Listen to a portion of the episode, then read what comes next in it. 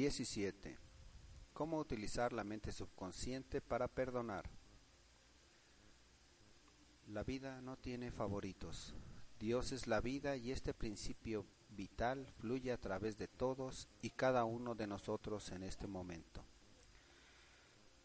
El principio vital gusta expresarse a sí mismo como armonía, paz, belleza, alegría y abundancia a través de usted.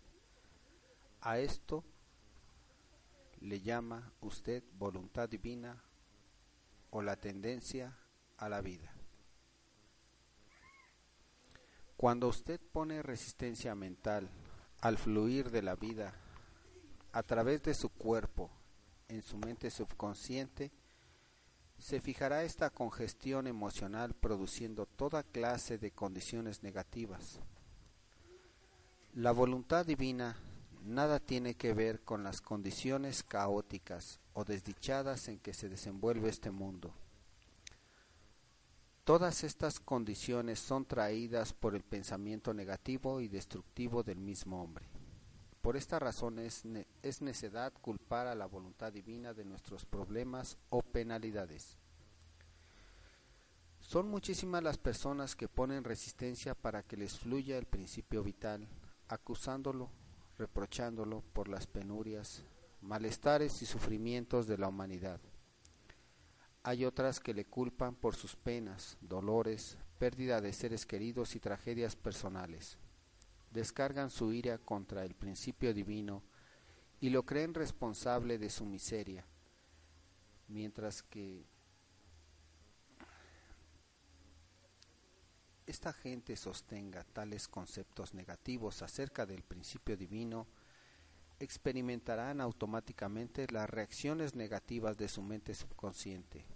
En la actualidad, tales personas no saben ignorar que se están castigando a sí mismas. Es necesario que comprendan la verdad, que hallen la liberación y suspendan toda condenación, resentimiento y cólera contra cualquier poder ajeno a sí mismos.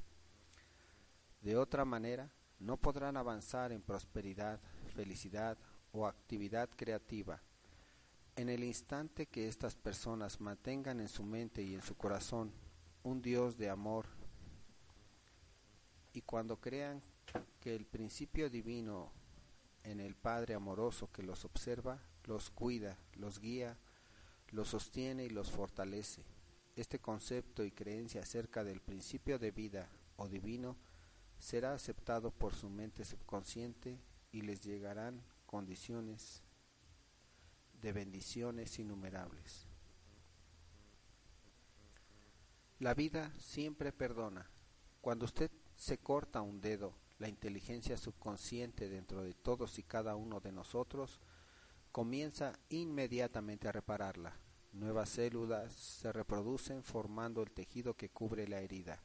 Cuando coméis por error un alimento contaminado o dañado, la vida le provoca el vómito con el fin de conservarle. Si usted se quema la mano, el principio vital reduce el edema y la congestión reproduce los tejidos y la piel.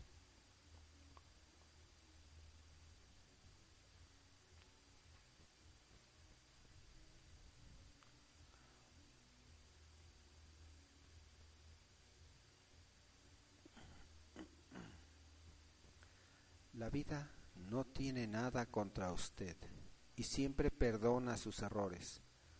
La vida nos devuelve la salud, vitalidad, armonía y paz cuando usted coopera pensando en la armonía con la naturaleza. Sus pensamientos negativos, dolorosos, mórbidos y la mala voluntad se posesionan y obstaculizan el fluido del principio vital en usted. ¿Cómo elimino ¿Cómo eliminó su sentimiento de culpa? Conocí a un hombre que trabajaba todos los días casi hasta la una de la mañana. No prestaba la debida atención a su mujer y sus hijos. Siempre estaba muy ocupado, trabajaba mucho. Creyó que la gente lo felicitaría por tanto empeño en su trabajo y su constancia de pasar la medianoche en pleno trabajo sufrió una hipertensión y se sintió culpable. inconscientemente había procedido a castigarse trabajando duro, olvidando completamente a su familia. Un hombre normal no hace esto, se interesa en sus hijos y en su desarrollo. Le expliqué la razón de por qué trabajaba él tan arduamente diciéndole, hay algo que lo está devorando, pues de otro modo no actuaría así. Se estaba castigando a sí mismo y ha aprendido a perdonarse usted mismo. Tenía un profundo complejo de culpa con su hermano. Traté de convencerlo de que la divina providencia no lo estaba castigando, era él mismo quien se castigaba. Por ejemplo, cuando usted desprecia la ley vital, sufrirá de acuerdo con esto. Cuando usted pone su mano desnuda sobre un alambre de alta tensión, lo quemará. Las fuerzas de la naturaleza no son malvadas, es el uso de ellas lo que determina si tienen un efecto bueno o malo. La electricidad no es nociva. Depende de cómo usted la use, ya sea para incendiar un edificio o alumbrar una casa. La única pena es la ignorancia de la ley y el único castigo es la reacción automática del hombre que desprecia la ley. Cuando usted emplea mal el principio de química puede hacer explotar su laboratorio o la fábrica. Cuando usted golpea una tabla con su mano es posible que se lastime. El objeto de la tabla eh, el objetivo de la tabla no es este. El objetivo puede ser recostarse en ella o para que soporte sus pies. Este hombre comprendió que Dios no condena o castiga a nadie y que todos sus sufrimientos se producían por la reacción de su mente subconsciente a los pensamientos destructivos. En alguna ocasión había engañado a su hermano y ahora éste no le prestaba atención aún estaba él lleno de remordimientos y culpa. Le pregunté, ¿quiere engañar a su hermano de nuevo? Él contestó, no. Cuando le fallo, ¿se justificó alguna vez? Cuando le falló, ¿se justificó alguna vez? Él contestó, sí, pero no lo ha hecho ahora. Me contestó, no estoy ayudando a otros que no saben cómo vivir. Agregué a su comentario, usted tiene que perdonarse a sí mismo. El perdón es mantener los pensamientos sintonizados con la ley divina de armonía. La autocondenación es llamada el infierno, esclavitud y restricción. El perdón se llama cielo, armonía y paz. Tuvo una total recuperación por cuanto le pesaba la carga de culpa y autocondenación y éstas fueron eliminadas. El médico comprobó que su presión sanguínea se había normalizado al haber explicado su mal, halló su remedio. Un asesino aprendió a perdonarse a sí mismo. Hace algunos años me visitó un hombre que había asesinado a su hermano en Europa. Me explicó que su hermano se entendía con su esposa y que al descubrirle les había disparado en la confusión de tal momento. Esto había sucedido 15 años antes de nuestra entrevista. Poco después conoció a una muchacha americana con la cual se había casado, teniendo tres hermosos niños. Estaba ocupando una posición en donde ayudaba a mucha gente. Era otro hombre, se había transformado. Sin embargo, sufría una profunda angustia y tortura mental creyendo que Dios le castigaría. Le expliqué como ya no era física y psicológicamente el mismo hombre que, que hacía 15 años había matado a su hermano, pues según los científicos nos informan, las células del cuerpo cambian cada 11 meses. Además, mental y espiritualmente era un hombre nuevo, amable, lleno de bondad y buena voluntad por los demás. El hombre viejo que había cometido el crimen 15 años antes estaba mental y espiritualmente muerto. En este momento él estaba condenando a un hombre inocente. Esta explicación causó un profundo efecto, sintiendo como si un gran peso se hubiera quitado de encima. Entonces comprendió el significado del versículo. Venid ahora, razonemos juntos. Aunque tu mal sea como la escarlata, será tan blanco como la nieve. Aunque sea tan rojo como el carmesí, será tan blanco como la lana. La crítica no puede herirle mientras usted no lo consienta. Me contaba una maestra de escuela que uno de sus compañeros le escribió criticándola por una lección dictada con demasiada rapidez. No pronunciaba algunas palabras, la dicción era muy pobre y su discurso pésimo. La maestra se puso furiosa, llena de resentimiento hacia el muchacho, pero admitió la crítica como justa. Su primera reacción fue infantil, reconociendo al fin que la nota recibida era benéfica y maravillosa. Procedió inmediatamente a corregir sus deficiencias de, de dicción, tomando un curso de cómo hablar en público en el City College. Luego escribió y agradeció al autor de la nota por su interés expresándole gran aprecio por sus conclusiones, lo cual le había permitido una oportuna y adecuada corrección.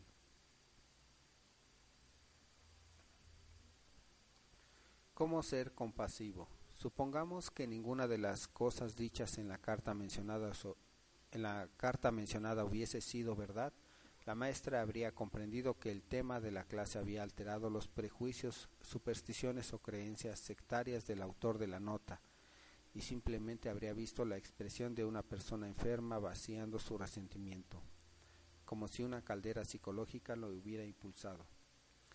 Para comprender este fenómeno se necesita compasión. Usted no podrá ser herido cuando comprenda que tiene la clave de los pensamientos, reacciones y emociones.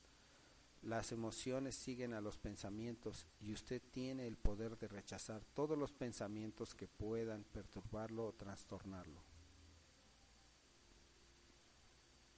Abandonó el altar sin celebrarse el casamiento. Hace algunos años fui a una iglesia para celebrar un matrimonio. El novio no apareció. Al cabo de dos horas la novia rompía a llorar diciendo, le rogué a la divina providencia me asistiera con su iluminación y esta es la respuesta. Si no ha venido, quizás haya sido lo mejor para ambos. Cualquier otra persona en un estado similar se habría dejado llevar por un estado emocional terminando en gritos, tomando sedantes y hasta hospitalizada. Sintonícese con la inteligencia infinita que permanece en el subconsciente. Escúdese en la respuesta que reciba en la misma forma que un niño se escuda en los brazos de su madre. Es así como usted puede obtener la salud y el equilibrio emocional. El matrimonio es algo malvado, la vida sexual es una cosa mórbida y yo sería una malvada, dijo ella. Hace algún tiempo entrevisté a una joven de 21 años de edad. Se había educado en un ambiente rancio e insano. Le habían enseñado que era pecado bailar, jugar a las cartas, nadar o salir con un hombre. La joven vestía siempre de negro, no usaba ninguna clase de maquillaje, pues según su madre era pecado, quien además le añadía que todos los hombres eran perversos, que el sexo era cosa maligna, cual libertinaje endiablado. Concluí que esta joven debía aprender a perdonarse a sí misma, pues se sentía llena de culpas. Perdonar significa dar ella debía cambiar sus falsas creencias por las verdaderas vitales y una estimación de sí misma. Cuando salía con jóvenes de la empresa donde trabajaba, tenía un profundo sentimiento de culpa y sentía que Dios la iba a castigar. Varios jóvenes le habían propuesto matrimonio, pero según me contó, era un error casarse. El sexo es algo perverso y yo sería malvada. Era la voz de la conciencia y acondicionamiento mental mal formado desde su infancia. Estuvo visitándome una vez a la semana y le enseñé cómo trabajaban las mentes consciente y subconsciente, tal como yo le expliqué en este libro. Comprendió que había sufrido un embrutecimiento cerebral, hipnotizada y condicionada por su madre ignorante supersticiosa, fanática y frustrada. Se separó de su familia, empezó a vivir una vida normal y maravillosa. Siguió mis consejos, se vistió mejor, concurrió a los salones de belleza, tomó lecciones de baile con un profesor y también aprendió a conducir carro. Aprendió a nadar, jugar las cartas, aceptó muchas invitaciones y citas y empezó a amar la vida. Suplicó por tener un compañero adecuado y pidió al infinito espíritu traerle un hombre que armonizara con su modo de ser. Esto se llevó a cabo una tarde cuando salía de mi oficina. Había un joven esperándole, esperándole y los presenté. Hoy están casados y armonizan entre sí perfectamente. Perdonar es necesario para curarse de ciertas enfermedades.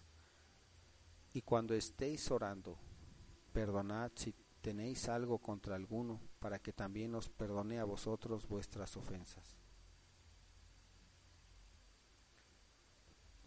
Perdonar a otros es, es esencial para la paz mental y salud radiante. Es necesario que perdonéis a todos los que os han hecho mal, si queréis la paz y el bienestar perfectos. Perdonarse a sí mismos es poner vuestros pensamientos en armonía con la ley y orden divinos. Realmente no pueden perdonarse a sí mismos hasta cuando usted no haya perdonado a los demás.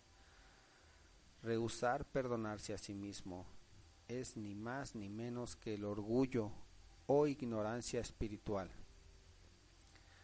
La medicina psicosomática de hoy sostiene el hecho de que todos los sentimientos, condenaciones, hostilidad y remordimientos son la causa de un prototipo mental que producen enfermedades que van desde la artritis hasta los desórdenes cardíacos. Recalcan que estas personas enfermas han sido maltratadas, heridas, golpeadas, injuriadas y guardan odio, odio y resentimientos contra sus opresores esto produce sangrantes heridas en la mente subconsciente. Hay una sola medicina que puede curar sus heridas, perdonando.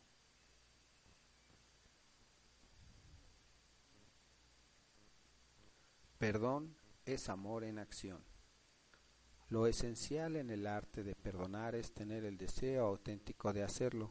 Cuando usted desea perdonar sinceramente a otro, tiene el ciento a su favor.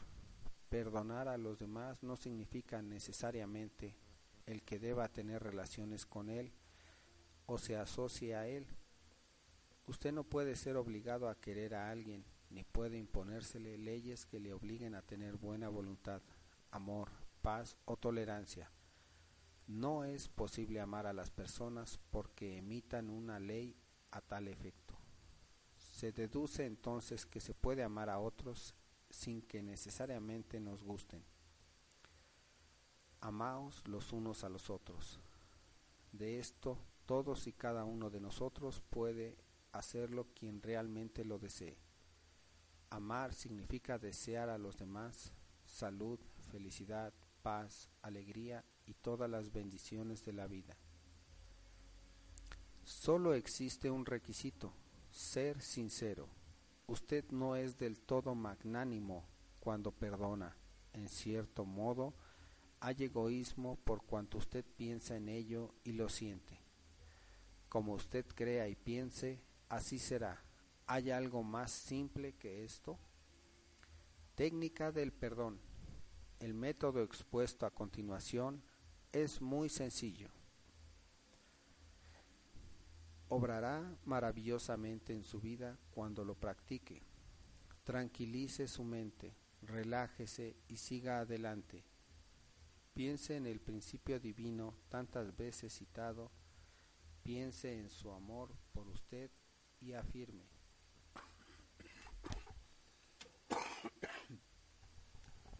Perdono total y libremente a fulano de tal, mencione el nombre del ofensor.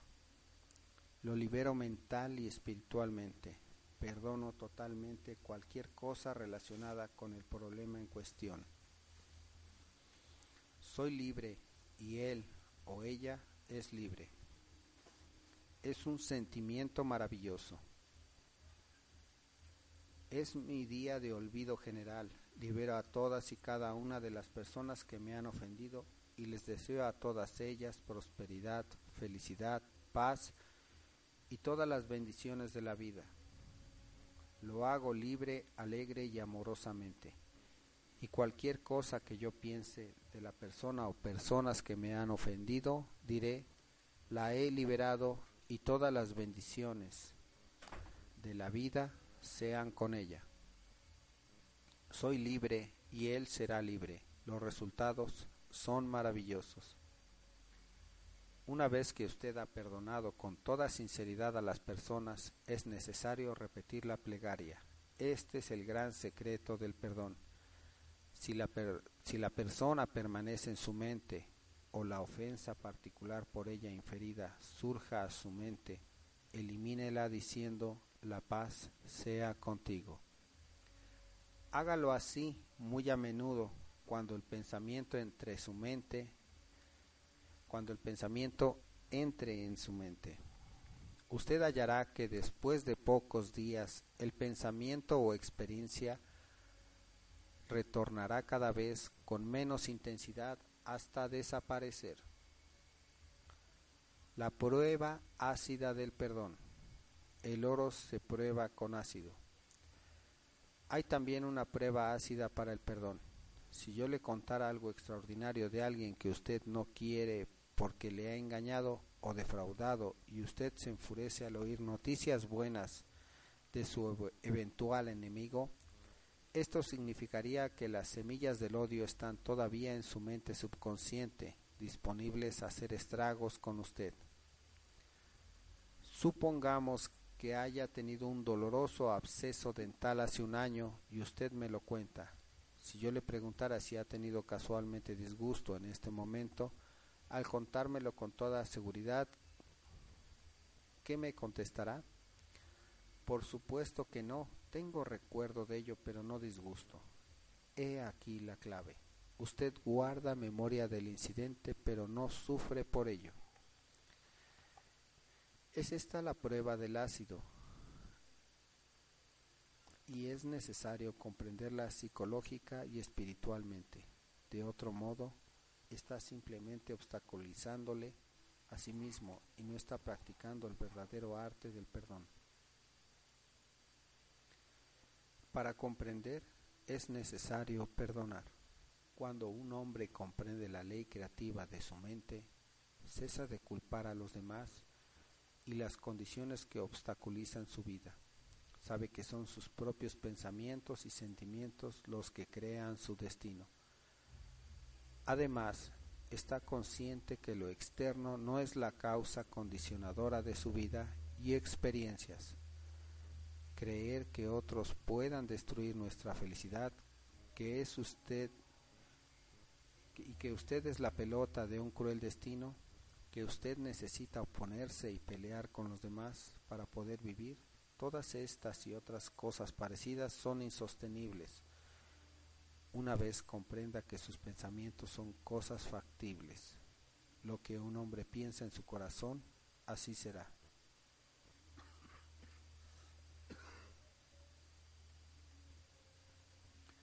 Resumen de los puntos más sobresalientes. 1. El principio vital no respeta a nadie. La vida no tiene favoritos. El principio vital parece favorecerle cuando usted se sintoniza asimismo con el principio de armonía, salud, alegría y paz. 2. El principio vital no envía ni enfermedades ni accidentes, ni sufrimientos. Nosotros atraemos estas cosas sobre sí mismos por nuestros propios pensamientos destructivos, negativos, basados en la ley. Lo que sembramos, recogeremos. 3. Su convicción sobre el principio vital es la cosa más importante de su vida. Si usted está convencido realmente de la existencia del amor divino, su mente subconsciente responderá dándole innumerables bendiciones. Crea en el amor divino. 4. El principio vital no guarda rencor alguno contra nadie. La vida jamás condena. La vida cura una profunda cortada en su mano la vida le perdona cuando se quema un dedo, reduciendo el edema y restaurando la parte afectada perfecta y totalmente. 5. El complejo de culpa es un falso concepto del principio vital, ni nos castiga ni nos juzga. Usted se castiga o juzga a sí mismo por sus falsas creencias, pensamientos negativos o autocondenación. 6. El principio vital ni condena ni castiga. Las fuerzas naturales no son malvadas, es el efecto de su uso. Depende de cómo utilice usted el poder que está dentro de ellas. Usted puede utilizar la electricidad para matar a alguien e iluminar su casa. Puede utilizar el agua para ahogar a un niño o calmar su sed. El bien o el mal respaldan el pensamiento y el propósito en la propia mente de cada hombre. 7. El principio vital jamás castiga. Los hombres se castigan a sí mismos por su falso concepto de Dios, de la vida y del universo. Sus pensamientos son creadores y ellos crean su propia miseria. 8. Si alguien le critica y estas, y estas faltas son ciertas, alégrese y aprecie el comentario. Esto le da la oportunidad de corregirse. 9. No volverá a ser herido por la crítica cuando comprenda que usted es la clave de sus pensamientos, reacciones y emociones. Esto le dará la oportunidad para rogar y bendecir a los demás y en consecuencia a sí mismo. 10. Cuando suplique para obtener guía y actuar correctamente, tómelo tal como venga, comprenda que es bueno y muy bueno, entonces no habrá causa para autopiadarse, odiarse o criticarse. 11. No hay algo que sea bueno ni malo, solo el pensamiento así lo hace. No hay nada malo en el sexo, el deseo de comida, prosperidad, riqueza o expresión perfecta. Depende de cómo utilice estas necesidades, deseos o aspiraciones. Sus deseos por alimentarse pueden lograrse sin matar a alguien para conseguirlo. 12. El resentimiento, el odio, mala voluntad y hostilidad están detrás de un pesado fardo de malestares. Perdónese a sí mismo y a los demás, irradiando amor, vida, alegría, buena voluntad para todos aquellos que le ofendan. Continúe hasta, hasta continúe